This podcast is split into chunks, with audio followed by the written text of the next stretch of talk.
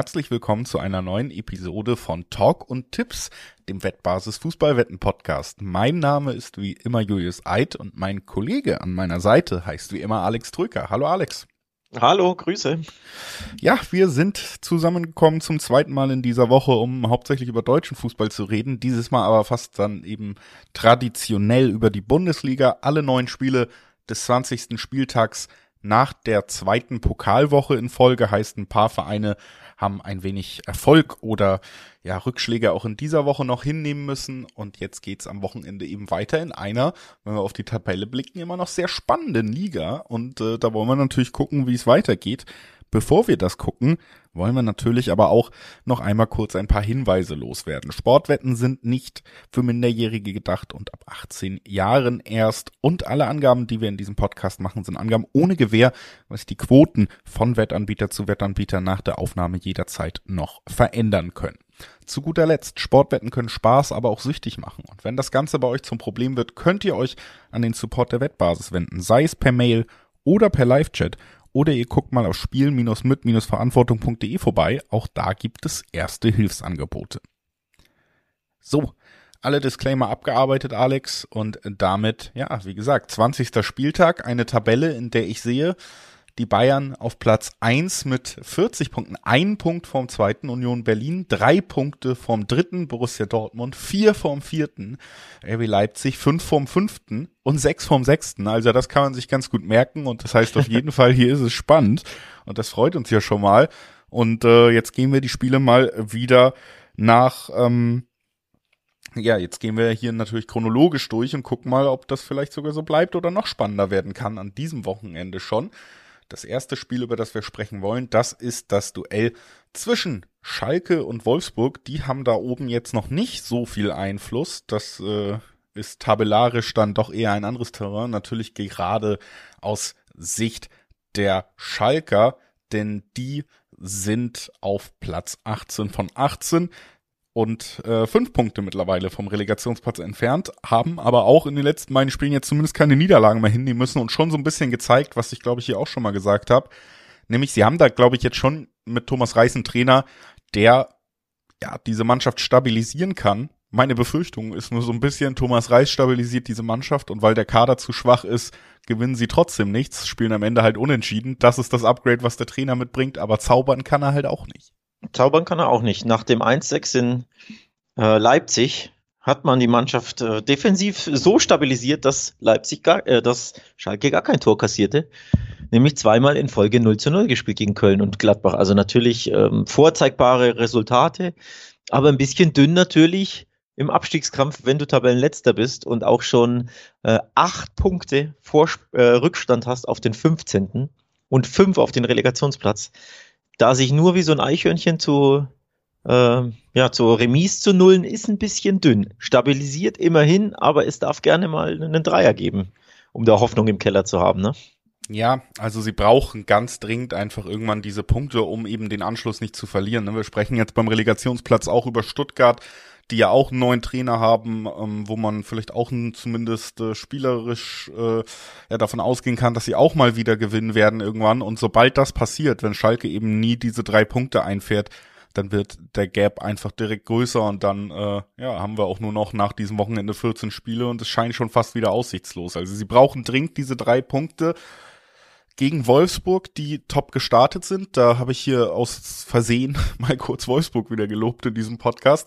Jetzt gab es wieder zwei Niederlagen in Folge für die Wolfsburger und ja, es ist so ein bisschen so ein Auseinandertreffen, Aufeinandertreffen für mich, wenn Schalke das ähnlich angeht wie die letzten, dann und ähm, ja, das ist vielleicht trotzdem dann keine gute Nachricht nach all unseren Vorwortern, ist hier vielleicht wieder ein Unentschieden drin. Ich bin mir nicht sicher, ob ich ans Unentschieden glaube, um ehrlich zu sein. Ähm, auch wenn sich jetzt die Schalke verbessert gezeigt haben. Ich neige hier schon eher zum Tipp auf den Gast aus Wolfsburg, was ja dir eigentlich gefallen dürfte als alter Wölfe-Anhänger. Ja, äh, ich weiß es halt nicht so genau. Ich, bin, ich, ich fand Wolfsburg jetzt wirklich, ja, wie gesagt, haben wir in den letzten beiden Spielen verloren.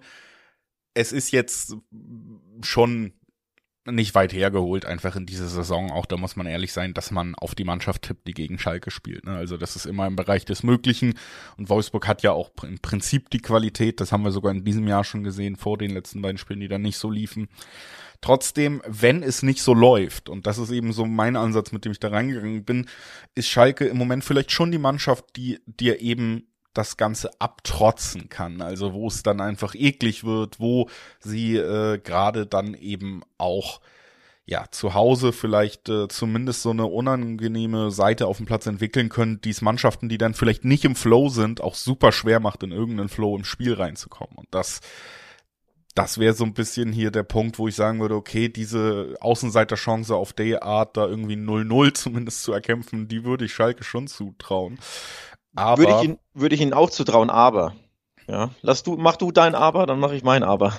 Ich sag mal so, ähm, um mich da nicht, äh, ja, ich habe schon gesagt, es fällt einem natürlich trotzdem irgendwie auch schwer, wenn man sich überlegt, was für eine Qualität die Kader haben und was für Qualitätsunterschiede da jetzt irgendwie im Dreiweg ja, was anderes zu tippen als den Wolfsburg-Sieg, wenn man sieht, dass es eben wieder Zweierquoten gibt für das Auswärtsteam. Das ist natürlich schon sehr lukrativ und dass sie die Klasse haben, diese Schalker zu, zu schlagen, das das äh, finde ich schon sehr naheliegend. Was ich aber hier wirklich spannend finde, gerade bei einem Schalke-Spiel, ist tatsächlich der Tipp, beide treffen Nein. Denn da gibt's im Schnitt zwei Zehner-Quoten darauf, dass wir einfach sagen, mhm. Schalke schießt kein Tor oder, oder Wolfsburg tut sich schwer. Ich habe gesagt, sogar 0-0 würde ich irgendwie äh, nicht ausschließen. Da wäre es natürlich auch erfüllt. Oder einfach, wie gesagt, Schalke trifft halt nicht. Die haben keine, keine wirklich gute Offensivabteilung auf dem Platz. Ja. Und wenn eine Kovac-Mannschaft verteidigen kann, wundert einen das auch nicht. Also ja. zwei Zehner auf beide Teams treffen, nein, finde ich hier tatsächlich sehr, sehr lukrativ. Finde ich einen guten Tipp. Ähm, auch zuletzt, wenn man so die Resultate beider Mannschaften ansieht, die Doppel-0-0s der Schalke haben wir angesprochen. Und die Wölfe hatten ja vor ihren zwei Niederlagen gegen Bremen, in Bremen und gegen die Bayern, hatten sie ja sechs Siege in Folge eingefahren und fünf davon kamen zu Null. In fünf der sechs Siege kassierte Wolfsburg kein Gegentor. Ähm, deswegen gibt es da gute Gründe zu sagen, bei dieser Quote von zwei irgendwas, ähm, da setze ich darauf, dass beide nicht treffen. Ähm, das finde ich einen schönen Tipp mit einer schönen Quote tatsächlich. Ähm, jetzt kommt mein Aber, warum ich mich schwer tue, hier den, den Schalkern ähm, irgendwie einen Punktgewinn zuzutragen, wobei ich traue ihnen tatsächlich auch wieder 0-0-1-1 zu, so ist es nicht. Aber, jetzt kommt das mein Aber. Man muss auch sehen, wie Wolfsburgs Niederlagen zuletzt zustande kamen in Bremen war ja, dass dieser sehr, sehr zweifelhafte, um nicht zu sagen falsche Elfmeterpfiff der Bremen auf die Siegestraße brachte. Das ist einfach ein Spiel, eine spielentscheidende Situation. Und gegen die Bayern kannst du natürlich erstmal verlieren. Ist ja jetzt keine Schande, um Gottes Willen. Aber was ich viel interessanter fand, ist, dass Wolfsburg einen XG von 2,3 hatte und die Bayern von 0,5. Das heißt, rein von den Torchancen her wäre das eher ein 2-0, 2-1 der Wölfe gewesen. Oder anders gesagt, ähm, die Bayern haben aus sehr, sehr geringen Chancen mehr als das Maximum gemacht. Oder nochmal anders gesagt, Wolfsburg war sehr, sehr gut im Spiel gegen die Bayern. Sie hatten mehr Ballbesitz als die Bayern. Sie hatten 22 zu 9 Schüsse gegen die Bayern. Sie hatten auch ein bisschen eine gehörige Portion Pech, auch wenn sie dann hinten raus natürlich ein Mann mehr waren. Aber die Leistung stimmte einfach und mit dieser Leistung, auf die kannst du definitiv aufbauen. Oder anders gesagt, mit dieser Leistung solltest du gegen Schalke, das nicht Bayern ist, ähm, schon durchaus einen Sieg einplanen können. Also die Leistung die Bayern war so positiv, dass für mich nicht das Negative, nämlich das Resultat überwiegt, sondern wirklich die Art und Weise, wie Wolfsburg dagegen gehalten hat. Und dann sind sie zu gut für Schalke an einem normalen Tag, wenn sie das wieder an den Tag legen können. Ja, äh, schönes Schlusswort, um das erstmal zu besprechen. Dann lass uns direkt den Sprung zu den besagten Bayern machen, die äh, noch an der Spitze thronen. Aber wir haben jetzt schon ein paar Mal gesagt, gut, eng ist es trotzdem. Also mal schauen, äh, ob es eng bleibt. Es geht gegen Bochum. Die haben jetzt knapp im Pokal gegen Dortmund verloren. Davor haben sie äh, fünf Heimsiege in Folge in der Liga gehabt und dementsprechend natürlich auch nicht mehr ganz so schlimm was mit dem Abstiegskampf zu tun, wie es äh, vor dem Trainerwechsel in der Hinrunde der Fall war. Waren es fünf oder waren es drei? Ich glaube drei, ne? Fünf Heimsiege in Folge waren es. Äh, natürlich gab es dann auch Auswärtsspiele zwischendurch. Also die, so. haben, die haben natürlich dann nicht so gut geklappt.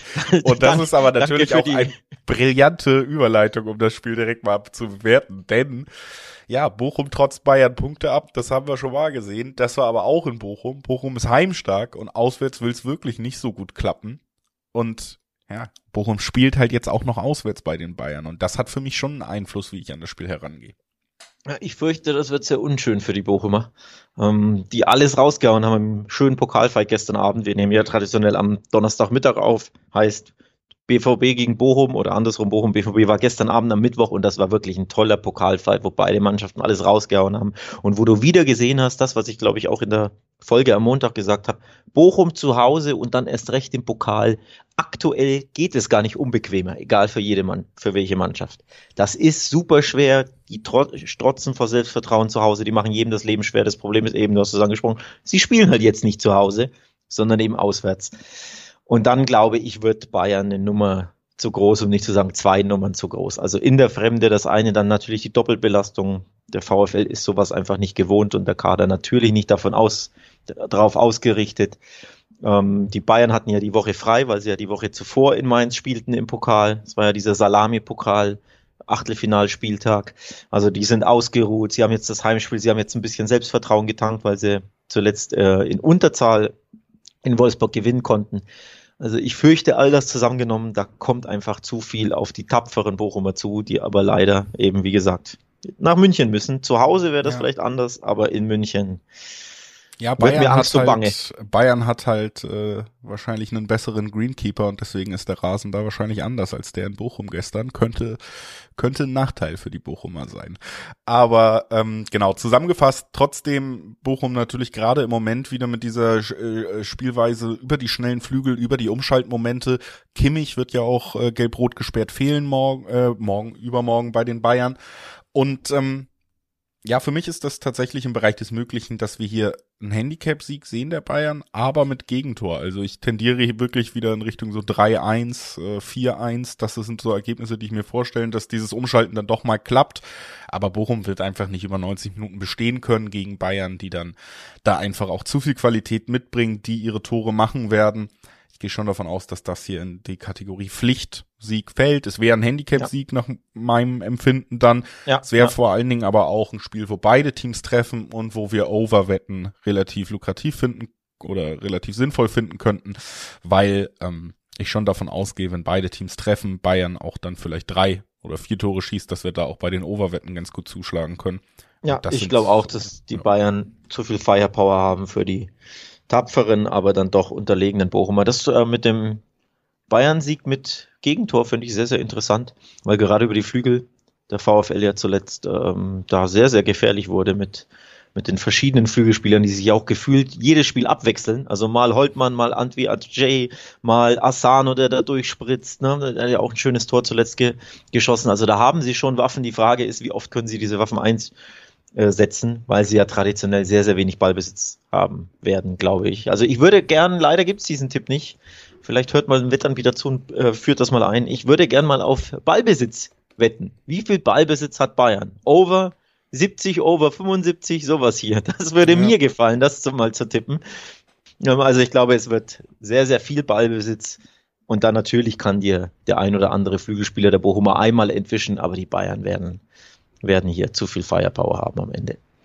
So ist es und damit wird Bayern dann wahrscheinlich auch drei Punkte an der Tabelle gut machen und das ist durchaus auch noch interessant für den sechs Punkte entfernten Sechsten, über den wir jetzt sprechen wollen, wenn da die ganz, ganz, ganz kleinen Träume von der Meisterschaft vielleicht sogar noch aufrechterhalten wollen, dann muss Freiburg natürlich gleichziehen oder mitziehen und Freiburg spielt gegen Stuttgart, gegen den Tabellen 16.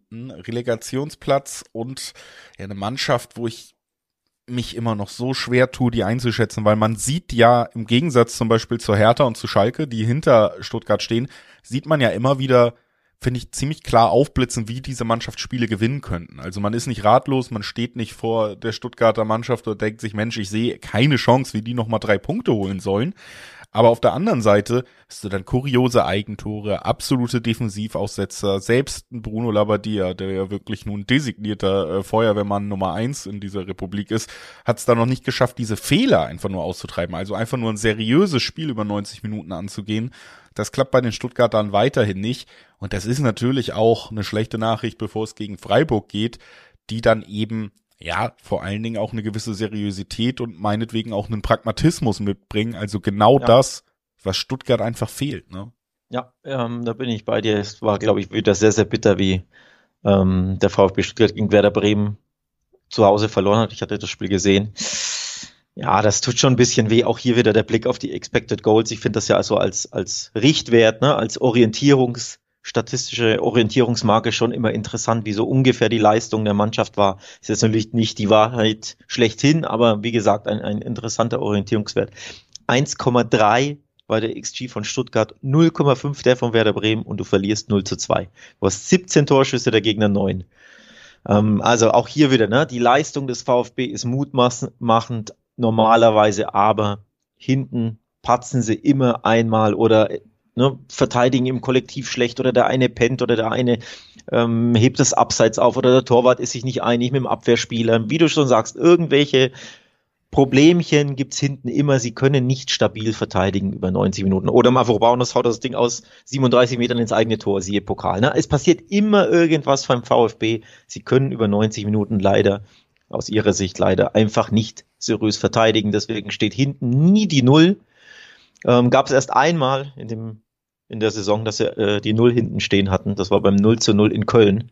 Ansonsten kassieren sie einfach immer Gegentore.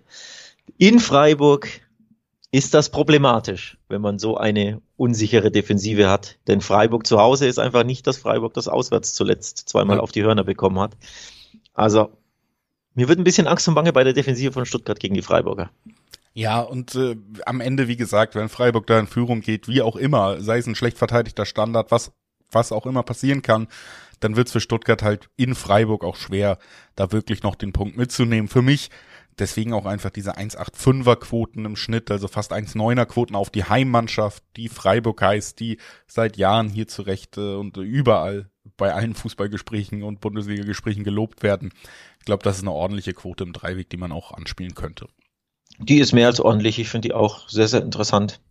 Und wenn man, vor allem auch wenn man bedenkt, Freiburg viertbestes Heimteam der Bundesliga, erst eine Niederlage in neun und auch erst sieben Törchen kassiert. Also sie sind zu Hause eh sehr, sehr stark. Und beim VfB fehlt dann auch der, der Torjäger, der Knipser Girassi hat sich ja Muskel gerissen, eingerissen, irgendwas fällt, fällt da wochenlang aus. Also eigentlich der einzige verlässliche Torregarant vorne, der, der, wenn er in Szene gesetzt wird, dann schon eiskalt ist, der fehlt dann in VfB auch. Freiburg sowieso zu Hause super stabil. Jetzt im Pokal ähm, Selbstvertrauen getankt beim SVS in Sandhausen, da den, den Job erledigt mit späten Toren, aber das gibt dir ja auch dann nochmal ein gutes Gefühl, ne? wenn du einfach mal auch ein knappes Spiel, ein schweres Spiel im Pokal auswärts mal gewinnst, nach der Klatsche in Dortmund da eine Reaktion gezeigt. Also alles in allem sehe ich hier den, den sicheren, fast schon so sicher er sein kann, Freiburg Heimsieg gegen den VfB Stuttgart, der natürlich alles wieder versuchen wird, aber am Ende wird es, glaube ich, auch nicht reichen von der Qualität weder hinten noch vorne. Nicht gereicht hat es am Ende für Pellegrino Materazzo bei Stuttgart, über die wir gerade gesprochen haben. Die haben Bruno Labbadia an der Seitenlinie, aber auch Materazzo hat einen neuen Job und das ist ja wohl wieder eine brillante moderative Überleitung von mir zum nächsten Spiel, denn da werden wir die TSG Hoffenheim sehen, die er jetzt trainiert. Da gab es den Trainerwechsel, Breitenreiter raus, Materazzo rein und es geht gegen eine Mannschaft, die auch schon den Trainer gewechselt hat in dieser Saison. Die haben davon profitiert, würde ich erstmal zwischen Fazit ziehen. Leverkusen mit Xabi Alonso reisen nach Sinsheim. Es wird ein Spiel, wo wir Einflüsse von äh, passionierten Fangruppen wahrscheinlich ausschließen können, wenn wir das Aufeinandertreffen so durchlesen. Aber ja, es ist ja durchaus spannend, immer so das allererste Spiel von einem neuen Trainer dann zu sehen, ne? Weil bei ja. Hoffenheim auch da ja irgendwie wieder so eine absurde Situation. So eine lange, lange Durststrecke ohne Siege, obwohl man sich die Mannschaft manchmal anguckt und schon sieht, dass die eigentlich deutlich besser sind als das, was man da gesehen hat. Und dann wieder unerklärlich, es will einfach nicht klappen. Und gerade dann kann so ein Trainerwechsel natürlich schon der Brustlöser sein. Ne? Also, dass einfach diese, diese kleinen Sachen, die nicht geklappt haben, dann doch klappen, dass man diese fünf Prozent mehr Selbstbewusstsein hat oder Selbstvertrauen, wenn man da eine andere Ansprache bekommt. Und deswegen für mich Hoffenheim schon so der Kandidat für eine kleine Überraschung am Wochenende. Nach so einer langen Sieglosserie gegen eine starke Mannschaft und trotzdem für mich nicht ausgeschlossen, dass hier mal der Trainereffekt wieder greift. Ja, äh, für mich auch nicht. Ähm, Alexander Rosen, der Manager von Hoffenheim, hat das nach dem 2-5 in Bochum ganz interessant analysiert, dass er auch gesagt hat, letztes Jahr waren sie auch in der Hinrunde stark, waren zwischenzeitlich, ich glaube, sogar Vierter oder zumindest sehr weit oben in den Top 6. und hatten dann, ich glaube, Anfang der, der Rückrunde, wenn ich mich nicht täusche, oder vielleicht auch in der Mitte der Rückrunde, auch irgendwie so eine Serie von neun Spielen plus minus ohne Sieg und mit fast nur Niederlagen. Also ein beispielhafter Absturz. Und dann kam Breitenreiter im Sommer jetzt und das gleiche ist wieder passiert. Sie sind wieder gut gestartet. Sie waren zwischenzeitlich wieder auf dem vierten Platz am achten Spieltag. Ähm, sogar am elften Spieltag waren sie auch noch Vierter, also Champions League Rang. Und seit diesem elften Spieltag, einem 0 zu 2 gegen die Bayern, alles wieder keine Schande gegen Bayern zu Hause verlieren, können sie plötzlich nicht mehr gewinnen. Es reißt komplett ab und es ist wieder eine beispiellose ähm, Talfahrt zu beobachten und von Rang ähm, 4 am 11. Spieltag sind sie mittlerweile, weil sie sieglos sind, bis auf Rang 14 durchgerutscht und haben jetzt den Trainer entlassen. Und Rosen hat auch gesagt, so richtig erklären kann man das nicht. Wir hatten das letztes Jahr neuer Trainer und wir haben das jetzt wieder. Dass die Mannschaft ne, erst auf Europakurs ist und dann einbricht und einfach neun, acht, sieben, zehn Spiele, was auch immer, nicht gewinnt und fast jedes davon verliert. Und als ich dachte, dass er das dann analysiert, dachte ich mir, okay, dann, dann analysierst du es ja so, dass es nicht am Trainer liegen kann. Und dann entlässt er ihn trotzdem einen Tag später, seinen Coach. Hat mich ein bisschen überrascht. Aber, wie du schon sagst, Trainerwechseleffekt würde mich auch wiederum dann nicht überraschen, wenn es diesen gäbe. Wenn es quasi, warum auch immer, Mannschaften sind komische Gebilde diesen Löser gibt, diesen Brustlöser, diesen mentalen Blockadenlöser, was auch immer bei Hoffenheim und plötzlich ein gutes Spiel gegen Leverkusen absolviert wird. Und die Leverkusener selbst haben ja zuletzt auch zweimal verloren, dabei nicht mal ein Törchen geschossen, 0-2 gegen Dortmund, 0-1 in Augsburg. Ja, also die sind auch nicht so sicher unterwegs jetzt nach ihrem Trainerwechsel. Von daher, schwieriges Spiel, interessantes Spiel, wenn auch nicht für die weite Masse in der Bundesrepublik wahrscheinlich am TV. Ja. Könnte attraktiv werden trotzdem, auch wenn äh, vielleicht die Fanbindung nicht so groß ist. Aber ja, alles in allem natürlich trotzdem auch mit Hoffenheim dieser Wundertüte irgendwie Leverkusen, dem man ja auch vom Kader her zumindest zutrauen muss, dass sie an Einzeltagen die beste Mannschaft der Republik sind. Also super, super schwer einzuschätzen. Für mich äh, deswegen auch einfach, ähm, wenn ich in drei Weg gehen würde, würde ich tatsächlich sagen, Heimmannschaft, Dreierquoten, Trainereffekt, das ist natürlich schon eine sehr hohe Quote, wenn ich jemand bin, der an den Trainereffekt glaubt. Und wie gesagt, ich glaube, bei diesem Spiel könnte das sogar wirklich einen Einfluss haben. Dann ist das eine sehr spannende Quote, aber ich persönlich würde mich da, glaube ich, vom Dreiweg fernhalten und wirklich drauf gehen, dass wir hier Tore sehen werden, ja, dass wir ja, zwei ja. Mannschaften sehen werden, die besser angreifen als verteidigen, also Overwetten, also beide treffen Ja-Wetten. Das für mich äh, bei dem Spiel deutlich, äh, ja, deutlich risikobefreiter als irgendein Tipp im Dreiweg. Absolut, unterschreibe ich 100 Prozent. Äh, die Kombi dann äh, sogar aus beide Treffen und Over 2,5 ist dann für mich der Tipp, den ich am interessantesten finde und den ich hier abgeben würde, weil ansonsten schließe ich mir dir an. Es ist im Dreiweg, ist, da, ist mir das zu heikel. Die sind schwer auszurechnen, diese beiden Mannschaften. Ähm, und der Trainerwechseleffekt, der kann passieren, aber wir kennen ja Hoffenheim, ne? Die können in der 90. das 2 zu 2 machen oder das 2 zu 3 kassieren oder das 3 zu 2 schießen. In jedem Spiel immer. Ähm, du weißt nie, was passiert und Leverkusen hat auch genug Offensivwaffen, um da einfach mal wieder in einem Spiel zwei, drei Tore zu erzielen, auch wenn sie zuletzt zweimal nicht trafen. Aber ähm, Diaby kann, wenn der ins Rollen kommt, ist der auch immer schwer aufzuhalten. Also schwer zu tippendes Spiel, aber ich sag auch, wir sehen Tore auf beiden Seiten. Und oder und oder mehr als 2,5. Ja, würde ich so komplett mitgehen und äh, sagen, lass uns weitergehen. Und zwar zum Duell zwischen Mainz und Augsburg. Das ist das nächste auf unserer Liste. Und das ist auch nochmal eins der Spiele, ähm, was jetzt vielleicht von den Namen her nicht die größte Vorfreude auslöst, wenn man es liest.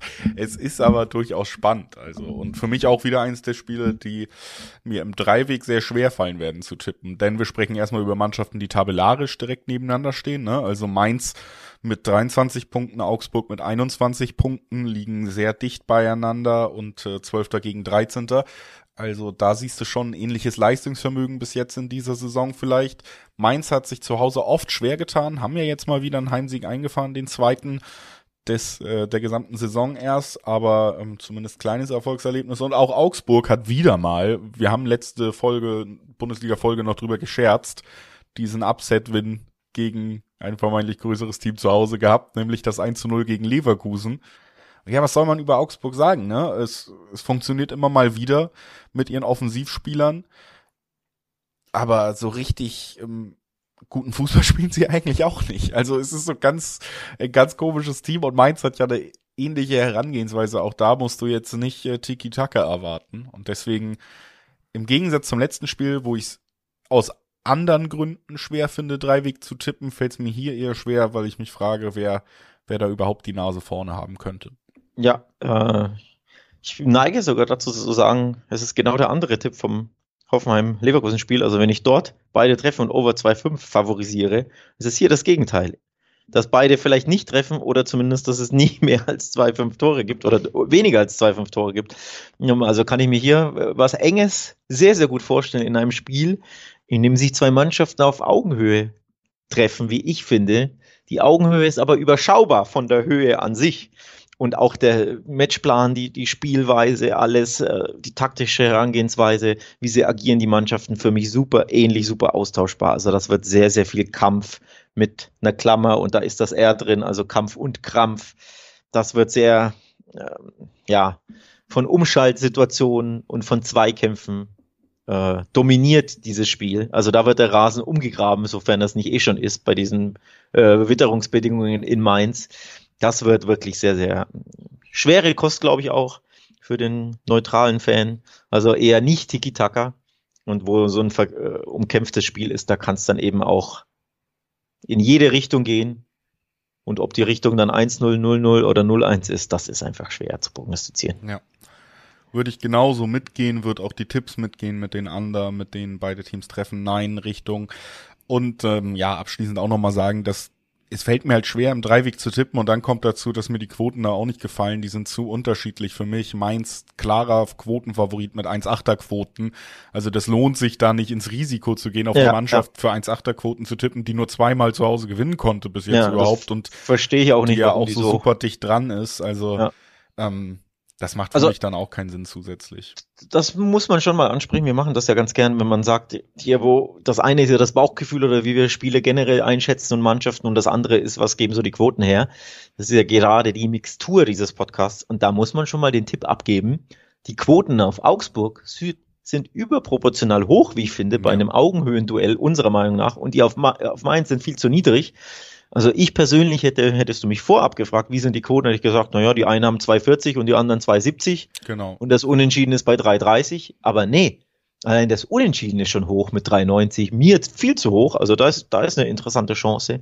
Und die 4,20 im Schnitt auf Augsburg sind viel zu hoch und bürgen daher eine sehr, sehr gute Chance für Tipper, die sich eben vom Bauchgefühlen und von allem anderen lo völlig loslösen und wirklich nur interessante Quoten und die Chancen quasi tippen, ja. die sich dadurch ergeben und die, die sind dann sehr, sehr gut. Also rein aus diesem Gesichtspunkt muss man fast schon Augsburg oder das Remis oder eben deine geliebte doppelte ich Chance. Ich wollte gerade sagen, die doppelte Chance ist halt durch diese Quotenverteilung halbwegs interessant, weil du kriegst Zweierquoten auf die doppelte Chance Augsburg. Ja, ne? ja. Und das Unentschieden würde ich keinesfalls ausschließen, dass Augsburg dann irgendwie doch noch das 0-1 in der 80. schießt, auch überhaupt nicht. Und wenn du sagst, okay, ich will irgendwie so einen Dreiweg- oder Ergebnistipp so ungefähr haben, und ich krieg Zweierquoten darauf, dass ich zwei von den drei Ergebnissen abdecke in einem Spiel, wo wirklich alles möglich ist, ist tatsächlich eine, eine ordentliche Quote dafür. Ne? Also das, ja. das kommt einfach durch diese Quotenzusammensetzung zusammen. Äh, Ob es wirklich so kommt, wie gesagt, da wollen wir uns jetzt nicht festlegen, ist bei dem Spiel schwer zu sagen, da sind wir ja auch immer offen. Aber es sind halt interessante Quoten und deswegen sei das erwähnt. Und was auch erwähnt sei, ist, dass die beste Seite, um sich auf alles, was im Sport so abgeht, vorzubereiten, wettbasis.com ist.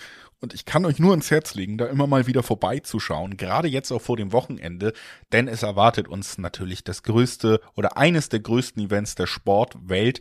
Der Super Bowl steht vor der Tür, wird an diesem Wochenende ausgetragen.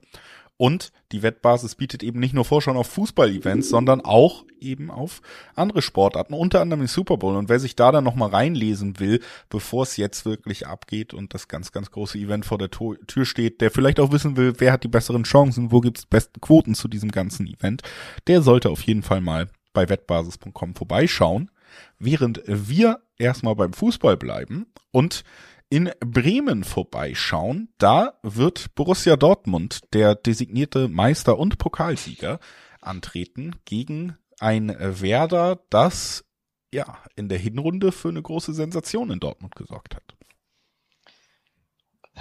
Zu dieser Anmoderation fällt mir wenig ein.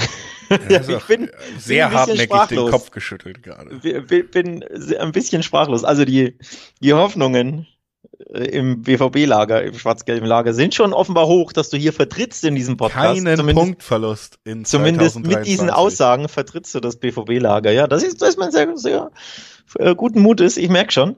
Ähm, unabhängig davon weiß ich nicht, ob man guten Mutes sein kann. Achtung, Überleitung beim Gastspiel in Bremen, denn, jetzt kommt's, ich baue mal eine schöne Statistik auf, die dir ein bisschen vielleicht den Wind aus den Segeln nimmt. Werder Bremen haben mehr Heimspiele gewonnen gegen Borussia Dortmund als gegen jede andere Mannschaft der Bundesliga.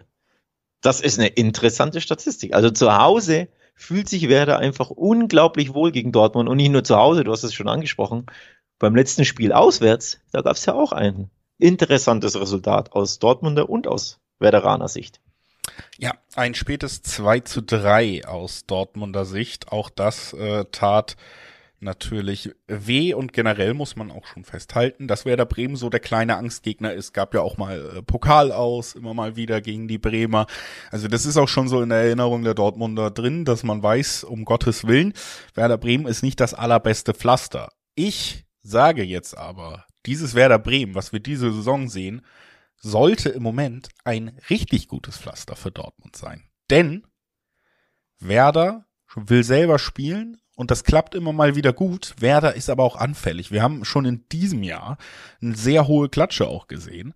Und das bieten sie eben, eben spielstarken Mannschaften an. Und Borussia Dortmund ist gerade einfach auch mal in einer guten Verfassung, wo sie es ausspielen können, wo sie reagieren können, wo die Einzelspieler auch gut drauf sind und wo dann eben ein Adiemi, ein Aller, diese Konterspiel. Malen brauchst nicht nennen. Malen lassen wir weg, aber wir nehmen Brandt, wir nehmen Reus, der hat jetzt auch sein erstes Lichtspieltor nach dem Comeback wieder erzählt. Ja, Aller ja. wird ja auch immer besser. Ähm, Jamie Bino Gittens, äh, Rainer, der sich langsam mal einen Startplatzeinsatz eigentlich verdient hat. Da ist ja echt eine große Auswahl an einfach super spielstarken Leuten. Vor allen Dingen eben auch gerade mit dieser Doppelspitze, die man jetzt immer mal wieder gesehen hat mit Alea und Adeyemi, Tempo und eben auch Konterfähigkeit dabei und Bremen kannst du überrumpeln. Diese Gelegenheiten werden sie dir geben. Frage ist bei Dortmund natürlich immer, wie gut hält die Abwehr, wie oft schenken sie sich selber einen ein und äh, ist das wirklich dann möglich, da zu Null zu gewinnen? Aber ich glaube, sie werden mehrere Tore gegen erzielen können. Und ähm, deswegen stehen die Chancen auf eine Dortmund-Sieg auch sehr gut aus meiner Sicht. Ja, ähm, finde ich interessant. Äh, ich glaube, dass äh, übrigens ähm, wer war's? Adeyemi fehlt gegen, wegen fünfter Gelber. Also zumindest der kann nicht treffen. Ähm, und ob Malen treffen kann, sei mal dahingestellt. Der kann aus anderen Gründen nicht treffen im BVB-Dress. Aber ansonsten gehe ich mit. Äh, die Offensivoptionen äh, sind, sind sehr, sehr gut die Spieler kommen auch immer besser in Tritt, sammeln immer mehr Selbstvertrauen. Du hast doch gesehen, wie sie im Pokal gejubelt haben im Derby ne? gegen, gegen Bochum in einem sehr umkämpften Spiel, das sehr schwer war. Aber was das mit einer Mannschaft macht, da sich so durchzusetzen, wie sie vor den eigenen mitgereisten Fans ähm, gejubelt haben, das gibt dir definitiv einen Push. Ähm, also da bin ich auch bei dir, dass ich sage, ich glaube auch, dass Dortmund dieses Spiel gewinnt, um es jetzt mal abzukürzen. Ja, Bremen ist ein schweres Pflaster, das stimmt absolut. Ich hatte es ja äh, vorgelesen, die Statistik, die wirklich bemerkenswert ist, aber der BVB ist aktuell äh, sehr, sehr gut drauf, rollt wirklich ja teilweise immer besser voran in der Liga. Also das ist, das ist schon Mut machen. Mut machen, das ist schon sehr, sehr interessant. Und da glaube ich auch, dass äh, Werder ähm, ja da einfach Probleme haben wird. Vor allem, sie haben jetzt zuletzt zweimal gewonnen. Ähm, also sie sind ja jetzt auch gut in Form, ne? Gegen Wolfsburg und gegen Stuttgart gewonnen, aber die Art und Weise war, wie ich fand, sehr, sehr glücklich. Jetzt ja bei der Stuttgart beim Stuttgart-Spiel angesprochen. Das ist eigentlich ein Spiel, das gewinnst du so häufig nicht. Ähm, und vor allem hat sich der VfB da auch wieder ein bisschen selbst geschlagen, vorne wie hinten. Und der BVB ist eine andere Nummer. Und deswegen wird das, glaube ich, schwer aus Bremen-Sicht. Also ich gehe hier auch mit, dass ich sage, Dortmund trifft, äh, Dortmund gewinnt. Und ich glaube auch, dass wir ein paar Tore schießen werden, äh, sehen werden, denn die gibt's ja nicht selten in dieser Partie. Also gerne treffen beide Mannschaften bei dieser Paarung. Gerne gibt es mehr als 2,5 Tore. Das gab es zuletzt sehr, sehr häufig ähm, bei diesem Duell. Also nur um jetzt ein paar, die letzten von den letzten zehn ähm, Duellen mal ein paar Resultate vorzulesen. 3-2, 4-1, 2-1, 3-2, 2-2, 2-2 und 2-1. Egal in welche Richtung jetzt, ne? Da sind immer mal auch Punktgewinne und Siege von Werder dabei, aber auf jeden Fall Hier gibt's Tore in dieser Partie, hier gibt's gerne mal Spektakel, hier gibt's gerne, gerne mal Unterhaltung pur. Also das wäre so dann der Side-Tipp von mir, dass ich sage, Dortmund gewinnt. Vielleicht auch in Kombi mit over 2,5 Toren. Oder beide treffen. Ja. Wie gesagt, ähm, steckt sich ja so ein bisschen mit meiner Einschätzung des Spiels und ich, ich glaube, das wird ganz interessant, ganz äh, unterhaltsames Spiel am Samstagnachmittag in der Konferenz werden. Und damit schließen wir die Konferenz auch ab und gehen zum Topspiel am Abend. Leipzig gegen Union Berlin. Und äh, da sind wir dann natürlich eben bei den Dortmundern, waren wir es definitiv auch. Die stehen ja mittlerweile wieder auf Tabellenplatz drei nach dieser tollen Serie zum Jahresstart. Drei Punkte vom Platz eins entfernt. Bei Platz zwei und die sind nur einen Platz entfernt von den Bayern. Und es ist in diesem Duell nicht RB Leipzig, die sind vier Punkte weg, sondern Union Berlin. Die stehen auf Platz zwei noch, also Zweiter gegen Vierter. Definitiv Topspiel. Definitiv. Und für Leipzig auch eine große Chance, da dann der direkten Konkurrenz äh, ja zumindest gleich zu ziehen, ne? Punkte technisch. Tordifferenz sind sie so ja, besser, also sie könnten an Union vorbeiziehen im direkten Duell. Steht eine Menge auf dem Spiel und dürfte in jedem Fall auch interessant werden, denn ähm, Leipzig in dieser Verfassung eine riesige Herausforderung. Erwähnt sei auch, ein Kunku trainiert wieder. Ich finde, das ist schon immer sehr erwähnenswert. Also der könnte ein paar Minuten zumindest gegen Union bekommen. Ist natürlich ein absoluter Entscheidungsspieler. Auf der anderen Seite Union Berlin aber eine Mannschaft, die ja irgendwie jede Herausforderung dann doch besteht, ne? Auch die härtesten. Jo, Topspiel. Ähm, hätte man so nicht unbedingt erwartet. Aber also vor der Saison, dass man sagt, hier am, äh, was ist das, 20. Spieltag, glaube ich, ne? Wird das Topspiel Zweiter gegen Vierter äh, Leipzig Union heißen und der zweite ist sogar Union Berlin und beide sind nur ein oder vier Punkte weg von den Bayern. Das hätte dir nicht jeder abgekauft vor der Saison. Von daher ein bisschen überraschendes Topspiel dann schon, aber hauptsächlich natürlich wegen Union Berlin. Und äh, die Frage ist jetzt natürlich, würde es überraschen, wenn Union Berlin hier dann auch dem Favoriten Leipzig, zumindest auf dem Papier, wie ich finde, äh, da einen Punkt abtrotzen wird? Wahrscheinlich ja nicht, oder? Also dich definitiv nicht, da bin ich mir sicher. Nee, überhaupt nicht. Und ähm, wir sind hier natürlich auch schon fast wieder in der Region, wo wir sagen, okay, 1,70er Quoten auf Leipzig, das ist nicht hoch genug, um zu sagen, die besiegen so sicher den Zweiten in der Liga, dass ich hier irgendwie 1,7er Quoten akzeptabel finde im Dreiweg. Auf der anderen Seite haben wir 5,20er Quoten auf Union und da sind wir wieder bei einer Sache, die wir eben schon besprochen haben, eben auch bei einer ziemlich lukrativen doppelten Chance. Ne? Bis zu 220er Quoten kriegst du auf die Berliner, die sicherlich in der Lage sind, hier mindestens ein Unentschieden abzutrotzen, genau wie du es gesagt hast, die immer, immer wieder positiv überraschen, die auch äh, letztes Jahr, letzte Saison in Leipzig gewonnen haben übrigens, also auch das ja historisch belegt, dass das möglich ist. Und dann, ähm, ja, 220er Quoten auf zwei von drei möglichen Ausgängen in einem Topspiel, das ist schon, schon sehr, sehr nett und man kann es nur einfach immer, immer wieder betonen. Ich mache es ja wirklich jede Woche. Diese Quoten auf Union, die sind eigentlich fast jede Woche ein Geschenk. Ne? Die können ein Geschenk sein, tatsächlich. Äh, die Unioner haben ja äh, äh, Leipzig sogar zweimal in Folge geschlagen. Ne? Ähm, also am dritten Spieltag gab es ja den Heimsieg und am 31. Spieltag letztes Jahr gab es den Sieg äh, gegen in Leipzig. Also die wissen, wie man diesen Leipzigern äh, ne, auf den Pelz rückt, wie man sie ärgert, wie man sie nervt und vor allem, wie man sie sogar schlägt. Von daher finde ich das schon sehr, sehr interessant, auch hier wieder mit Blick auf die Quoten, wenn man das Bauchgefühl mal weglässt oder so generell irgendwelche Gefühle, sondern rein nach Quoten tippt. Ähm, da kann man hier wirklich sehr, sehr spannende Quoten abgreifen. Doppelte Chance auf Union finde ich aus diesem Grund super interessant, super lukrativ. Allein mir fehlt persönlich ein bisschen der Glaube, dass Union hier wieder so gut dagegen halten kann, weil Heimspiel Leipzig und sie sind einfach die beste Heimmannschaft der Liga. Sie haben noch keine Heimniederlage kassiert, sieben von neun Spiele gewonnen, auch erst sieben Gegentore zu Hause, die Leipziger. Also das ist einfach eine Macht.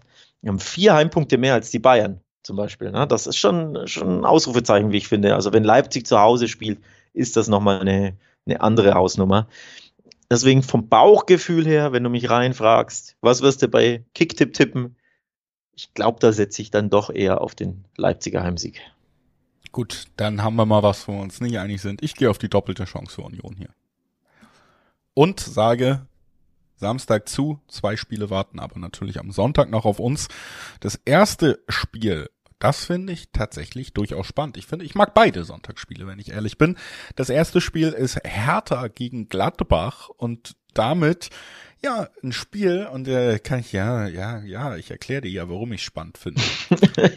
so, die Hertha befindet sich gerade seit dem Jahresstart wirklich in einem absoluten Negativstrudel. Deswegen steht man jetzt auf einem direkten Abstiegsplatz, hat alle Spiele verloren und man hat das Gefühl, es läuft einfach wirklich auch bei den Spielern im Kopf schon wieder alles gegen sie und deswegen klappt wenig. Bei Gladbach habe ich aber auch öfter das Gefühl, die finde ich wirklich in diesem Jahr noch nicht besonders gut. Es gab einen Sieg, zwei Niederlagen, ein Unentschieden. Und für mich ist das durchaus das Spiel zu Hause, wo du einen vermeintlich großen Namen, der gerade nicht gut ist, irgendwie dann doch niederringen könntest. Und das wäre, meiner Meinung nach, braucht Hertha so ein Schlüsselerlebnis, um nochmal in die Saison zu kommen. Es gibt immer weniger Spiele. Du brauchst mhm. dieses Schlüsselmoment sehr, sehr schnell. Mhm. Und für mich ist das jetzt eine der letzten Chancen vom ganzen Setup. Der letzten Chancen am 20. Spieltag. Ja, na, ey, ja wenn das, ja. wenn das schwächelnde Gladbach da jetzt wieder hinfährt und Hertha wieder irgendwie 4-0 zu Hause verliert und äh, dann Stuttgart noch einen Punkt holt und dann auch schon drei Punkte weg ist, deutlich bessere Tordifferenz hat. Also Hertha für mich eine Mannschaft, die dringend einen Sieg braucht, bevor sie sich komplett eingräbt. Und ja, deswegen finde ich spannend. Ich glaube, sie gräbt sich nicht komplett ein, sie äh, gräbt eher den Trainer aus und schmeißt ihn raus, bevor das passiert. Ich glaube, also er hat halt ein bisschen mehr Kredit, weil du mit Bobic gerade erst reagiert hast. Ich weiß, ich weiß. Äh, ich wollte nur darauf ansprechen, dass äh, es würde noch genug Chancen geben, aber klar, es sieht von Spieltag zu Spieltag düsterer aus. Vor allem sieht ja die Leistung düster aus und die Ergebnisse sehen ja brutal düster aus. Vier Niederlagen in Folge zuletzt.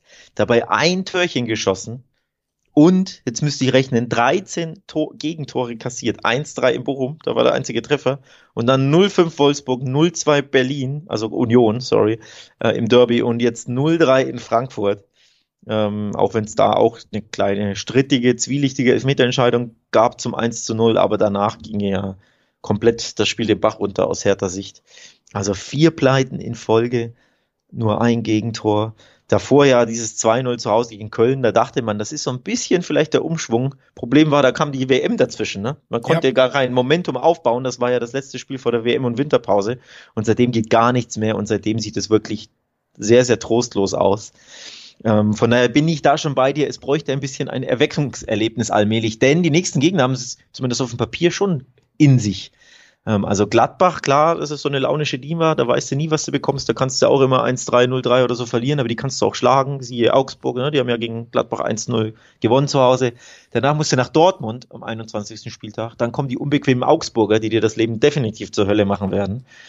Äh, dann musst du nach Leverkusen, das ist auch nicht so bequem. Also ja. ja also schwierig. Gesagt, für mich vielleicht noch Augsburg an einem, an einem ekligen Tag oder so. Aber ansonsten Gladbach fast schon die beste Chance in den nächsten Wochen diese Punkte zu holen, die du irgendwie brauchst, um nicht ganz unten reinzurutschen oder beziehungsweise nicht so festzusitzen, dass die anderen über dir sich eben, ja, eben davonziehen. Und ich glaube, es ist diese Saison soweit. Hertha BSC wird absteigen und deswegen werden sie es oh. folgerichtig auch an diesem Wochenende nicht schaffen, sich frei zu schwimmen 240er bis 250er Quoten gibt es auf die Gladbacher, die für mich dann doch einen ganzen Tick besser sind als Hertha in dieser Saison. Und ich glaube, ja, die Negativspirale ist gerade nicht aufzuhalten. Gladbach gewinnt das. Sehr, sehr attraktive Quoten gegen einen absoluten Abstiegskandidaten. Nehme ich.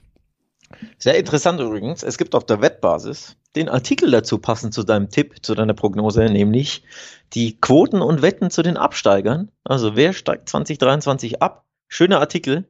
Kann man mal sehen, welche Quoten es auf die Hertha gibt. Ich nehme das jetzt mal nicht vorweg, sondern lasst das mal hier so stehen. Also klickt euch da mal rein. Artikel auf der Wettbasis mit einer Zusammenfassung. Was man bekommt, wenn man deinem Tipp folgt oder wenn man das gleiche Gefühl hat wie du, nämlich, dass es soweit ist und die Hertha runtergeht. Es sind noch genügend Spieltage ähm, auch wenn sie gegen Gladbach nicht gewinnen sollten. Und davon gehe ich tatsächlich aus. Ähm, das war mir zu trostlos zuletzt. Das war, da war zu wenig Leben drin. Das war eben nicht die Hertha, die wir in der Hinrunde gesehen haben, wo die Ergebnisse auch nicht immer stimmen. Da gab es ja beispielsweise mal vier Unentschieden in Folge in denen aber die Leistung stimmte, falls du dich erinnerst. Dann haben wir immer wieder gelobt, oh, das sieht wieder wie eine Mannschaft aus, die einen Plan hat, die, die vom Trainer ähm, ne, eine, eine, klare Philosophie bekommt, die das umsetzt, die, die besser gegen den Ball arbeitet, die in Pressing-Situation besser ist, die besser umschaltet. Luke Bacchio beispielsweise sehr gut funktionierte. Ejuke hat mir ganz gut gefallen, immer wieder da über den Flügel gewuselt. Also das war einfach eine Mannschaft, die besser funktionierte. Und davon sehe ich jetzt nichts mehr. Ähm, seit jetzt vier Spielen, seit der Winter- und WM-Pause. Das ist komplett weg. Deswegen fällt mir jetzt allein der Glaube, wie gegen Gladbach das klappen soll, weil Gladbach zwar eine launische Diva ist, aber als Mannschaft trotzdem besser funktioniert, vor allem in der Offensive mit Hofmann und Thüram und wie sie alle heißen. Luke Bakio ist auch ein guter Punkt, weil er natürlich gut funktioniert hat in der Hinrunde und zumindest dafür gesorgt hat, dass man das Gefühl hatte, vielleicht geht was, aber er war vorher ein Spieler, der super viele Formschwankungen hatte und jetzt ist er halt auch wieder in diesen Formschwankungen drin und es gibt einfach Spieler, auf die kannst du nicht den Erfolg deiner Saison, auf deren Schultern kannst du die nicht alleine legen. Und das ist eben auch bei Luke Bakio der Fall, ne? Und ähm, deswegen bin ich da völlig bei dir. Ja, ähm, schönes Luke Backe-Bashing hier von dir. Leichtes. Ja, ja unterm Strich. Kann es auch nett formulieren sagen, der kann ganz berauschender und guter Fußballer sein. Nee, nee, du hast ja. Aber er bringt nicht konstant auf den Platz, sonst würde er ich, auch woanders spielen. Ich, ich, bin, ich bin ja bei dir. Das ist ja gut zusammengefasst. Ja, unterm Strich, wie gesagt. Bei Gladbach weißt du nie so richtig, was du bekommst. Ja, da war jetzt das 0-0 gegen Schalke, war ja auch enttäuschend. Davor gewinnen sie plötzlich 4-1 in Hoffenheim. Um davor aber 0-1 in Augsburg zu verlieren. Also allein diese drei Spiele, wo du gesagt hast, ja, die können alle, wenn du es vorher getippt hättest, hätte das auch alles jeweils anders ausgehen können. Also du weißt bei Gladbach nicht, was du bekommst. Das ist die Chance für die Hertha, für alle Hertha-Fans und für diejenigen, die vielleicht mal wieder auf die Hertha tippen wollen. Ähm, ich glaube eher, weil die Hertha zuletzt zu schwach war und zwar zu häufig zu schwach, dass wir eher hier wieder das äh, 4-1 Hoffenheim-Gladbach sehen, das Platz haben wird und das dann die Klasse ausspielen wird. Also Gladbach-Sieg. So ist es. Ähm, auch da sind wir einer Meinung, und das sind wir sicherlich auch, wenn ich sage, lass uns zum letzten Spiel dieser Besprechung übergehen. Köln gegen Frankfurt. Auch das äh, natürlich nochmal interessant für diese enge Tabellenspitze, denn die Frankfurter spielen da ja durchaus auch eine Rolle, stehen auf Platz 5 sind damit einen Punkt, stand jetzt von einem Champions League Platz entfernt. Das ist natürlich das ganz, ganz große Ziel. Auf der anderen Seite sind sie auch nur fünf Punkte von der Tabellenführung entfernt. Auch das immer noch erwähnenswert. Jetzt geht es eben gegen Köln und das ist eine Mannschaft, der ich zu Hause schon auch zutraue, mal eine Überraschung zu liefern. Also für mich ist das hier nicht unbedingt das Spiel, wo ich sage, Mensch, Frankfurt ist der ganz klare Favorit. Frankfurt hat nämlich ganz viele tolle Spieler und das ist ja auch gar nicht zu bestreiten, aber so richtig, richtig gut haben sie mir dieses Jahr eigentlich noch nicht gefallen, muss ich ehrlich sagen. Also schwer zu beschreiben. Man weiß, was Frankfurt für eine Qualität hat. Sie haben diese Einzelmomente, die super sind und die dann vielleicht mhm. auch überstrahlen und die auch für die Punkte in diesem Jahr gesorgt haben. Aber über 90 Minuten fand ich sie jetzt äh, nicht so berauschend immer. Der personifizierte Einzelmoment ist Kolo Moani, ne? Ja. Ähm, der wirklich aus dem Nichts, wobei aus dem Nichts klingt zu krass, aber der dann wirklich mit individueller Klasse ähm, aus wenig plötzlich sehr viel, nämlich Tore machen kann. Ähm, siehe bei den Bayern der Ausgleich, der kam ja so schon so ein bisschen, wie ich fand, aus dem Nichts. Einfach pure individuelle Klasse von ihm. Schöner Umschaltmoment natürlich, aber Frankfurt war ja nicht so im Spiel, dass du sagst, oh, bald fällt jetzt das Ausgleichstor in München. Nee, ne? sondern es kam wirklich aus, aus sehr, sehr wenig, machen die brillanten Einzelspieler sehr, sehr viel. Das ist halt natürlich so im Weltfußball, ne? individuelle Klasse. Darauf baut Real Madrid diverse Champions League-Siege auf, auf individuelle Klasse ihrer Topspieler und Kolumwani ist einer dieser Topspieler in der Bundesliga. Und natürlich kannst du dann auch, wenn du so einen Topspieler hast und übrigens auch einen sehr, sehr gut funktionierenden Mario Götze, der mir auch im Pokal jetzt gegen ja. Äh, Darmstadt im Derby auch wieder super gefallen hat. Das ist ja nämlich diese individuelle Klasse bei zwei Spielern gesehen. Der eine erobert den Ball, schickt Kolomwani, der durchrennt, macht dann das Ding rein. Absolut, ja, da reichen da 20 ja? Sekunden und die zwei genau. richtigen Leute am Ball. So hat, äh, deswegen genau. ist, steht Frankfurt auch gut da in, in allen Wettbewerben weiterhin.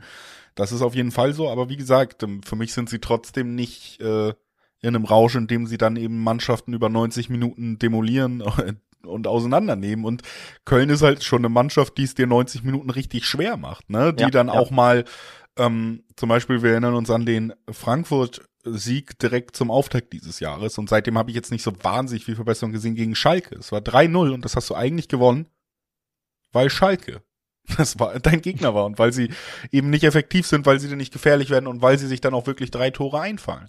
Und wenn dieses Spiel ähnlich läuft, nur gegen eine Mannschaft wie Köln, dann ist genauso gut ein 2 zu 1 für Köln drin. Oder ein 2 zu 2 oder ein 1 zu 1. Köln hat Denn, einen guten äh, Torwart, kommt übrigens auch noch dazu, ne? Mit Schwebe, Ja, jemanden, der dir auch mal Punkte festhalten kann. Ja, ja. Ja, zuletzt hat er ja Punkte festgehalten, aber jeweils immer nur einen. Also es gab drei äh, 1 zu 1, in, äh, sorry, drei Remis in Folge. Zweimal 0 zu 0 gegen Schalke und Leipzig. Da ist das eine 0 zu 0 ja super enttäuschend und das andere ja eigentlich ein Punktgewinn. Ähm, und das zeigt ja auf, so, sie tun sich ja auch trotzdem sehr, sehr schwer mit dem Gewinn, die Kölner. Das gehört auch zur Wahrheit. Sie haben ja erst fünf Siege, ne, in der Saison, wenn ich das richtig sehe. Trotzdem, Ähm, also nur um das kurz zu sagen, unentschieden gegen Leipzig, unentschieden gegen Bayern und 7-1 gegen Werder zum Auftakt des Jahres, das ist, Ist schon, nicht so schlecht. Das ist jetzt keine Mannschaft, der gerade, Ja. wo es gerade abwärts geht, so, ne? Ja, und dazwischen eben dieses enttäuschende 0 zu 0 gegen Schalke, wo du einfach gesehen hast, das, was ich glaube ich auch hier ab und zu mal in den Raum werfe, dass Köln sich einfach wohlfühlt gegen die Größeren und gegen die Kleinen, wenn sie plötzlich das Spiel machen müssen. Da wird's dann kribbelig, ähm, da wird's dann brenzlig, da wird's dann schwierig, weil sie eben das nicht so gut können. Und jetzt sind sie ja im Endeffekt so gesehen gegen eine größere Mannschaft, ich will nicht sagen eine große Mannschaft, so weit sind wir bei der Eintracht noch nicht, aber definitiv eine größere Mannschaft im Einsatz. Ne? Die Eintracht ist Fünfter, Köln ist nur Elfter, die beiden trennen zwölf Punkte.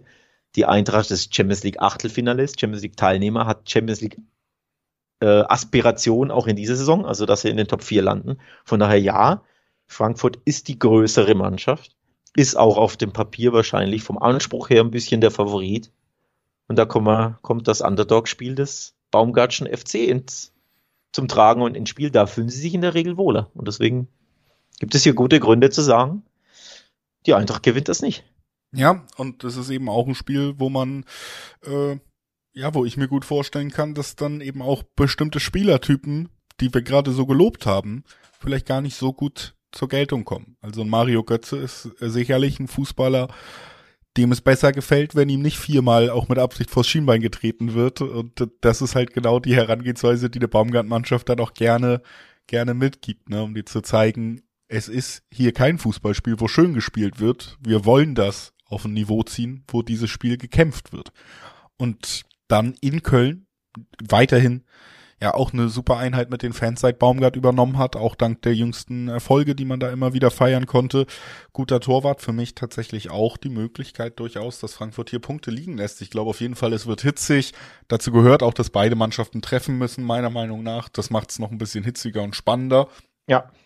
Na, also für mich, ähm, ja, ein Spiel, wo beide treffen, wo wir dann Gehe ich mit. ähm, gelbe Karten über drei, würde ich auch sagen können. Würde ich auch sagen. Gehe ich auch mit. Ist, ist mal ein anderer Tipp. Ähm, ein paar gelbe Karten. Kann man ja beim einen oder anderen wird man wieder, glaube ich, tippen, Ja, ähm, dass es ein paar gelbe Karten gibt.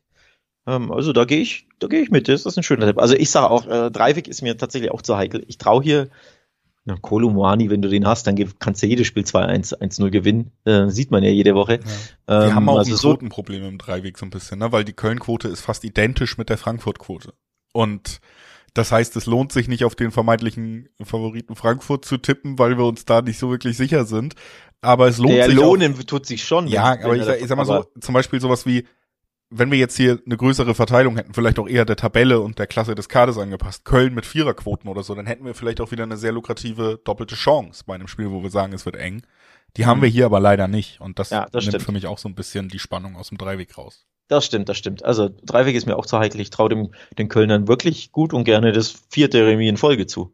Ähm, also da würde mich null überraschen. Das ist auch vom, vom Bauchgefühl auch der, der Tipp, den ich hier wahrscheinlich abgeben würde, wenn wir wieder bei Kicktipp wären. Aber für äh, tipptechnisch hier mit Quoten etc., mit äh, Wetten ist mir das dann, glaube ich, schon zu heikel.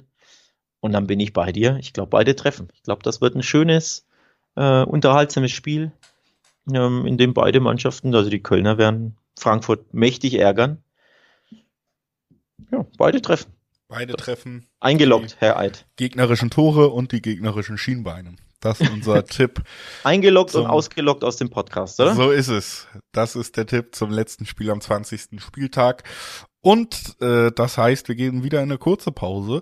Nächste Woche haben wir auch zwei Folgen für euch, denn nach dem deutschen Pokal, über den wir jetzt die letzten beiden Wochen unter der Woche am Montag gesprochen haben, wartet auf uns der ganz, ganz große europäische Pokal. Die Champions Mhm. League geht endlich weiter in die K.O.-Phase. Wir werden rund um die Champions League auch einen tollen Gast dabei haben, der mit uns nochmal genauer auf das Spiel von Bayern und PSG blickt. Ähm, wer unseren Podcast ein bisschen länger verfolgt, der weiß vielleicht, welcher Gast das ist, denn wir hatten dieses Aufeinandertreffen ja schon mal und auch diesen Gast schon mal. Wir nennen den Namen aber nicht. So, ist es. Es ist ein Geheimnis, das, aber es ist ein ganz toller Gast und äh, viel, viel Expertise, die wir da auch nochmal dazu bekommen für die ja, erste Königsklassenfolge seit längerer Zeit in diesem Podcast. Das ja, äh, ist jetzt wirklich schon ein bisschen her und deswegen freue ich mich auch sehr auf den ich Montag auch. nächste Woche. Ich, ich hoffe, ihr tut das auch, liebe Hörerinnen und Hörer. Bis dahin, genießt das Bundesliga-Wochenende und bis bald. Ciao.